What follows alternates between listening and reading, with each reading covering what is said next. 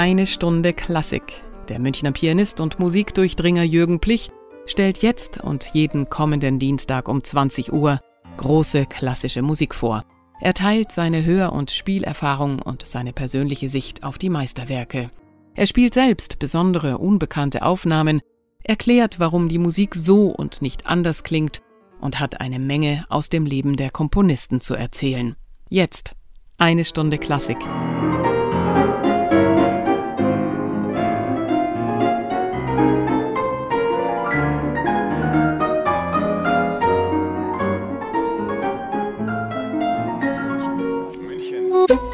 Radio München.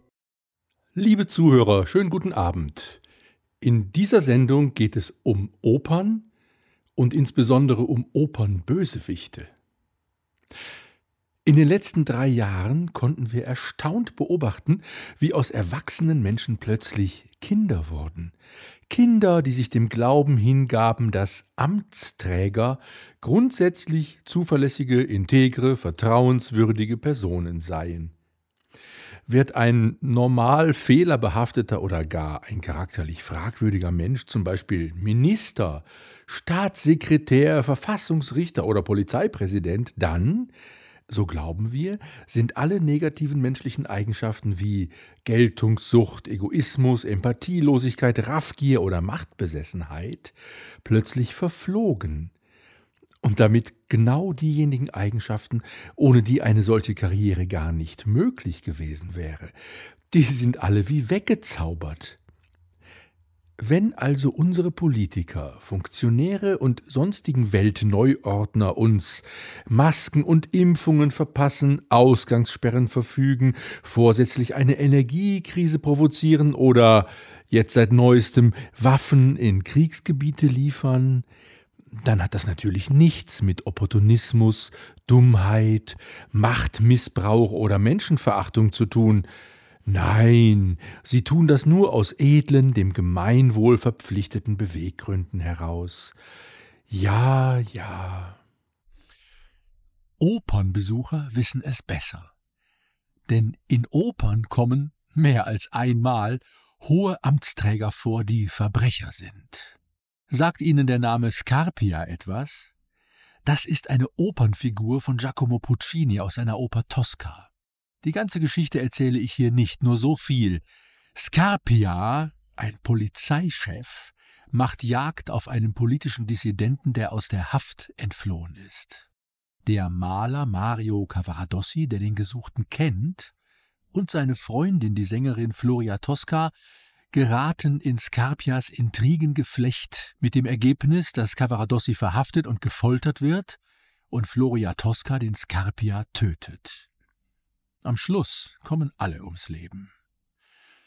Der Polizeichef Scarpia ist eine verkommene Gestalt, ein menschlich-seelischer Krüppel, in der Position eines mächtigen Polizeifunktionärs und natürlich ein blasphemischer Heuchler. Im Dom Während Kardinal und Ministranten sich aufs Tedeum vorbereiten, suhlt er sich in Gedanken der Rache und der Geilheit, denn er will die Tosca für sich, um dann am Schluss doch das Tedeum mitzusingen. Ich zitiere aus Scarpias Monolog auf Deutsch in dieser einzigartigen Opernszene. Ein doppeltes Ziel strebe ich an, und der Kopf des Rebellen ist das weniger kostbare. Ah, das Feuer dieser siegreichen Augen zu sehen, verglühend in Liebeslust. Die doppelte Beute werde ich haben, ihn am Galgen, sie in meinen Armen. Tosca, du lässt mich Gott vergessen. Wir hören Leonard Warren sowie Chor und Orchester des Teatro dell'Opera di Roma unter der Leitung von Erich Leinsdorf.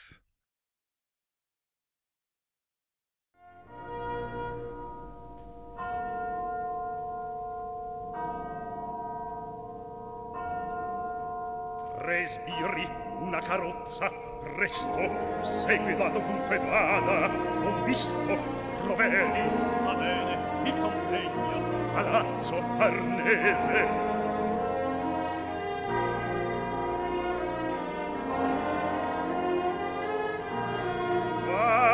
Tosca.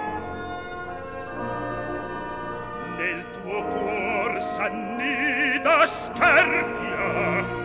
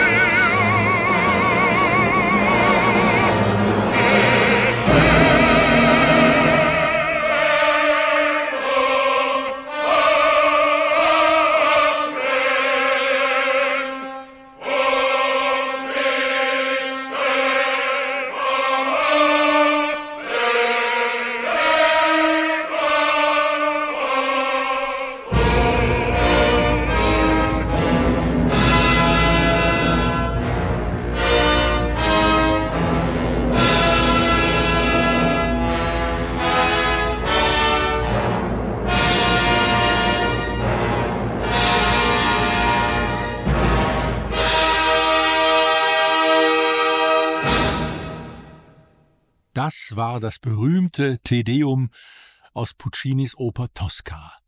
Leonard Warren sang den Scarpia, mit ihm musizierten Chor und Orchester des Teatro dell'Opera di Roma unter der Leitung von Erich Leinsdorf. Nebenbei, liebe Hörer, ein paar Bemerkungen zu der soeben gehörten Aufführung. Diese Opernszene lebt nur zum kleineren Teil von der Qualität des Sängers, obwohl die hier nichts zu wünschen übrig lässt. Leonard Warren kehrt nämlich nicht, was naheliegen könnte und was andere Sänger auch tun, mit markigem Organ den strengen Polizeichef heraus, sondern er lässt seine Stimme nervös vibrieren und zeigt damit die Erregung, in die sich der Scarpia zunehmend hineinsteigert.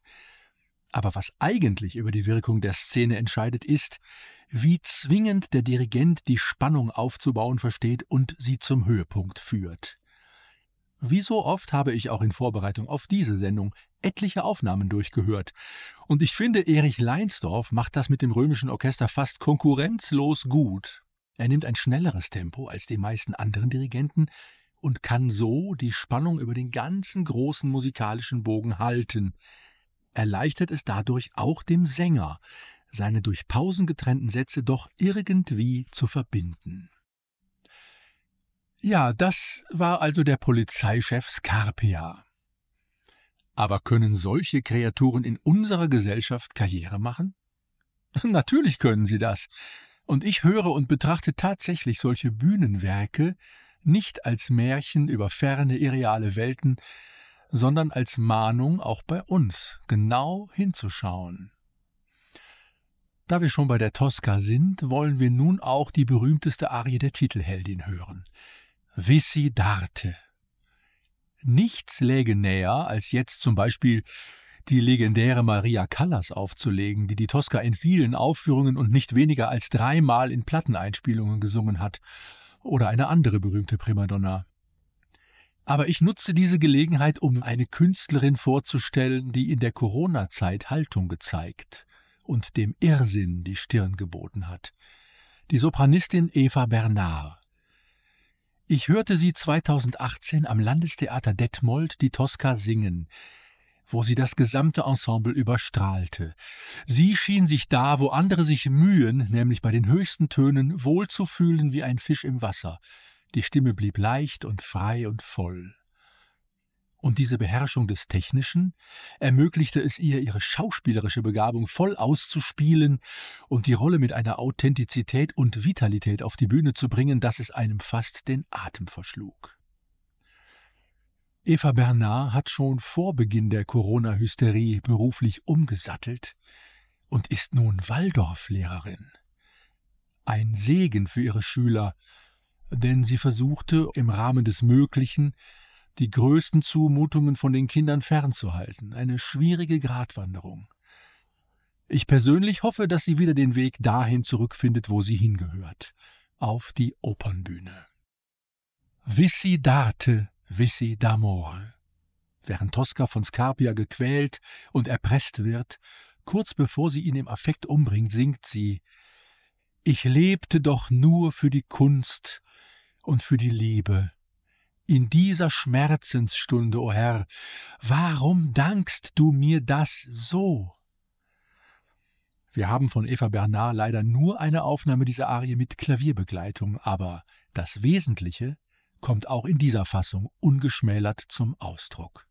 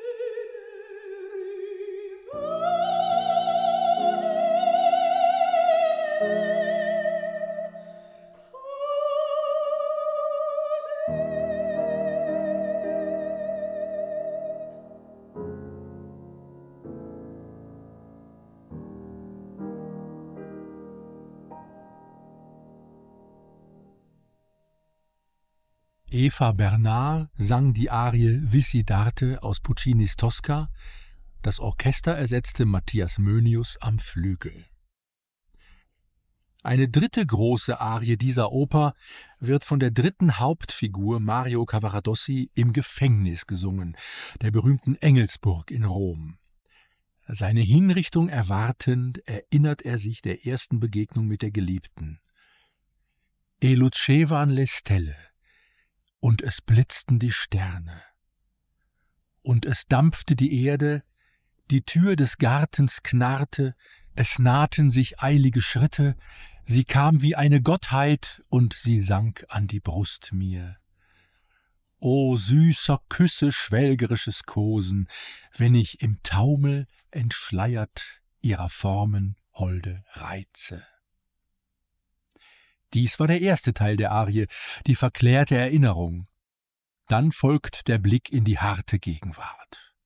Für immer ist der Liebesrausch verflogen, die Stund enteilte, nun sterb ich in Verzweiflung. Ich liebte niemals noch so sehr das Leben. Der berühmte Tenor Luciano Pavarotti bewundert, aber auch verkannt als potenter Stimmbesitzer, kaum wahrgenommen als intelligenter und einfühlsamer Gestalter, hat in einem Meisterkurs einem Studenten erklärt, wie verschieden man die beiden Teile der Arie singen muss. Den ersten wohl lyrisch und leise. Aber im zweiten Teil, auf den Worten Nun sterb ich in Verzweiflung, müsse man die Töne so lang wie möglich halten, mit größter Intensität, bis die Orchesterschläge den Ton abschneiden. But at that point you go to the reality. Mm-hmm. And you say, but now this time is gone away and I am dying. They are going to kill me. And I would like very much to hear from the first part to that last. And the only way to, to have this effect is to keep the, these two notes long until the orchestra break.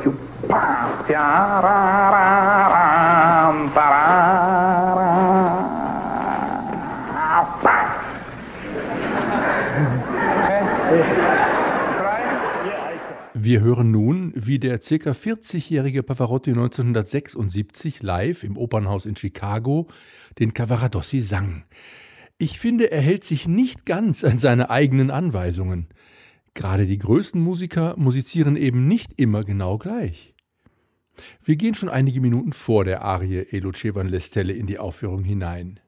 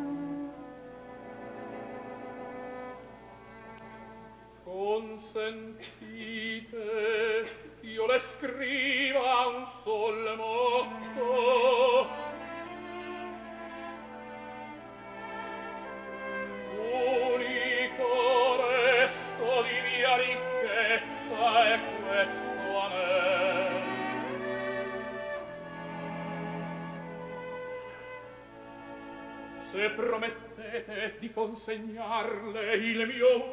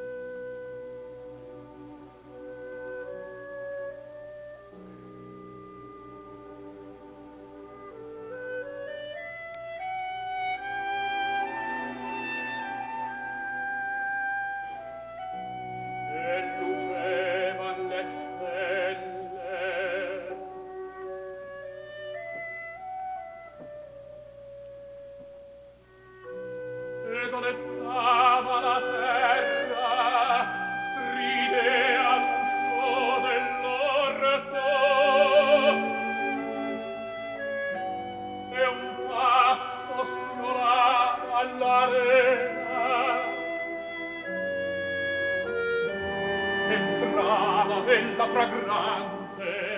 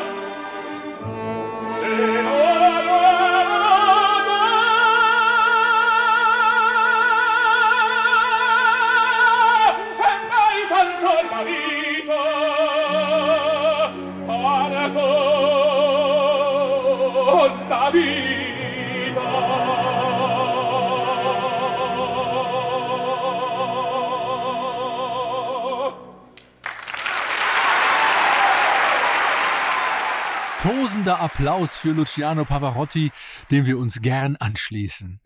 Jesus Lopez Cobos leitete das Orchester des Opernhauses Chicago. Scarpia war nicht der erste Polizeichef als Erzbösewicht auf der Opernbühne.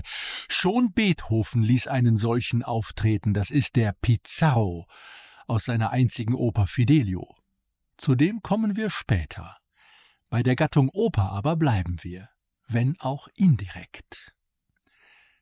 Wenn große Instrumentalisten im 19. Jahrhundert auf Konzertreisen gingen, dann machten sie ihrem Publikum die größte Freude, wenn sie bekannte Opernmelodien auf ihren Instrumenten spielten.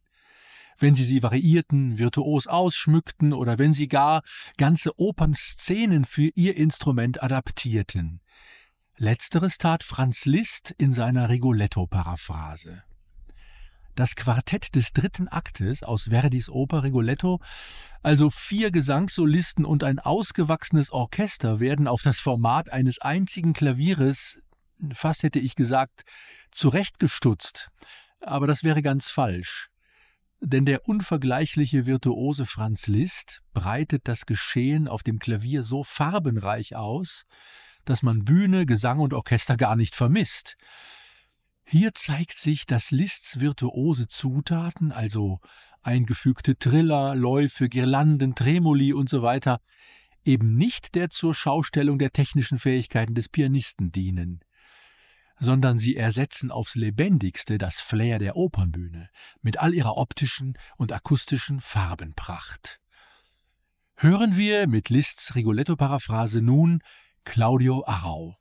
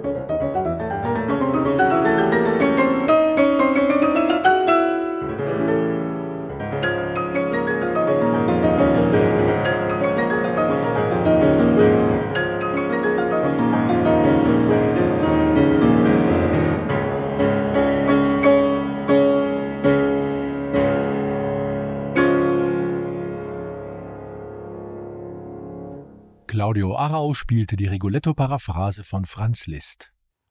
Diejenige Oper, die am häufigsten paraphrasiert wurde, ist sicher Bizets Carmen. Es existieren bravouröse Carmen-Fantasien für fast alle Soloinstrumente, aber auf die originellste Weise hat sich der russische Komponist Rodion Schedrin, übrigens seit den 80er Jahren ein Wahlmünchner und vor kurzem 90 Jahre alt geworden, im Jahre 1967 die Carmen-Musik angeeignet, indem er sie zu einem Ballett umarbeitete, für seine Frau, die Balletttänzerin war. Das Tolle ist, dass er die Musik neu und höchst eigenartig instrumentierte, nämlich für Streicher und ein Schlagzeugensemble mit nicht weniger als 47 Instrumenten. Hören Sie einmal, wie faszinierend das klingt. Es spielt das Orchester des Bolschoi-Theaters unter der Leitung von Gennady Roschdestwensky.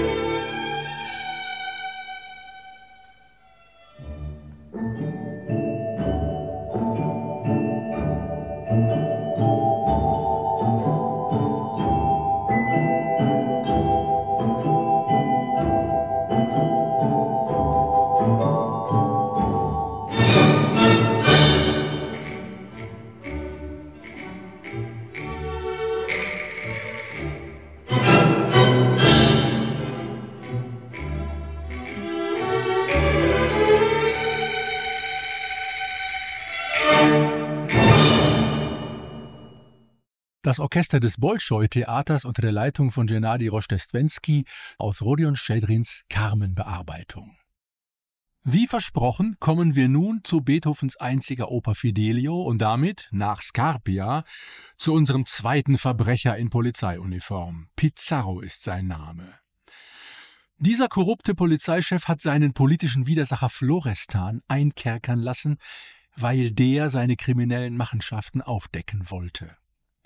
Anders als bei Puccinis Scarpia gibt es in Beethovens Fidelio noch eine übergeordnete gerechte Instanz in Form eines gütigen Ministers.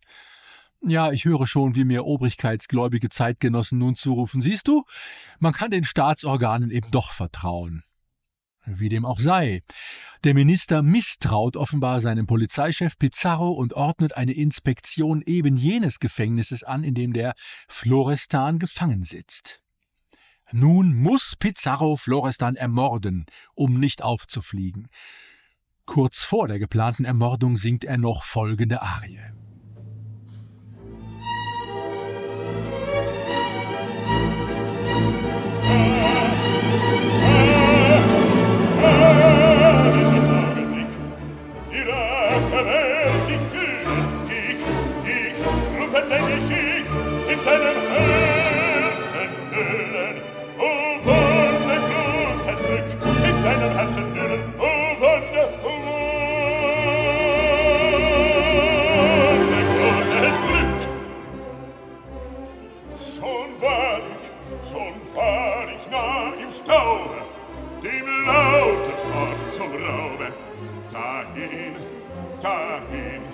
ja dahin gestreckt zu sein. Nun ist es mir geworden, im Mörder selbst zu werden. Nun ist es mir geworden, im Mörder selbst zu werden, im Mörder selbst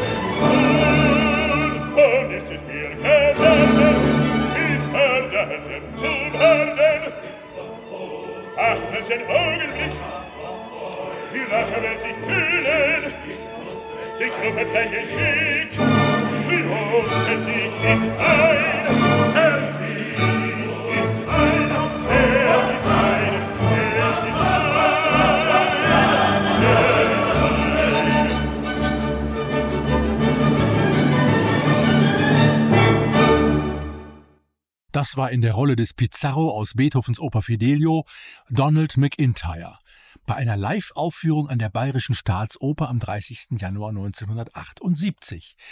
Die Leitung hatte damals Karl Böhm. Ja, wie hieß es da im Text? Die Rache werd ich kühlen, in seinem Herzen wühlen, o Wonne, großes Glück. Und einige Zeilen später in seiner letzten Stunde den Stahl in seiner Wunde ihm noch ins Ohr zu schreien, Triumph, der Sieg ist mein. Es ist völlig klar, dass hier ganz wie auch im Fall Scarpia, nicht einfach ein Krimineller, sondern ein Psychopath spricht, der Freude am Leiden anderer hat und daraus sinnlichen Genuss zieht. Man wusste also auch in vergangenen Jahrhunderten schon, dass Brutalität und Menschenverachtung Auswüchse einer kranken, verkrüppelten Seele sind. Und solche Menschen drängen an die Macht. Aber mit so negativen Gedanken wollen wir die Sendung nicht beenden, sondern noch etwas Orchestermusik aus der Oper Fidelio hören. Erstaunlicherweise hat sie vier Ouvertüren.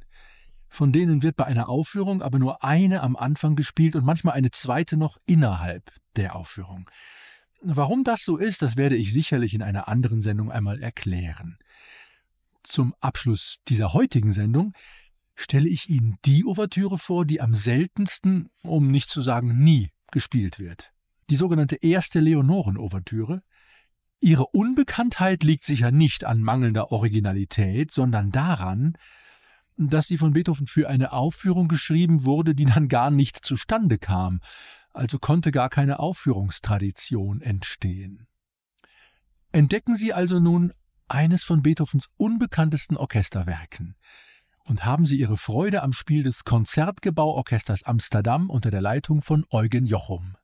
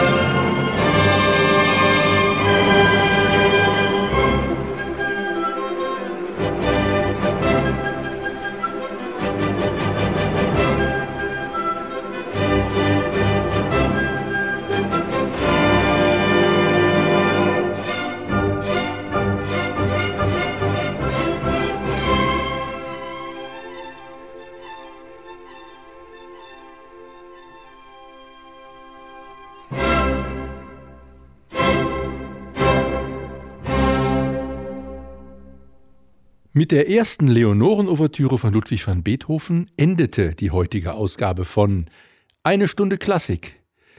Ich hoffe, sie hat Ihnen Spaß gemacht und Sie sind nächste Woche wieder dabei. Ihr Jürgen Plich.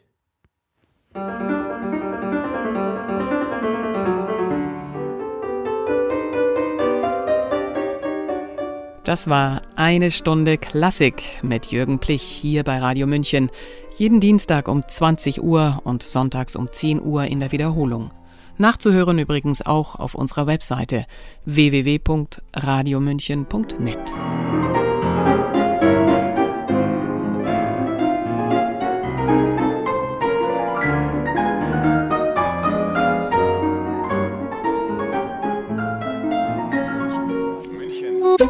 Radio München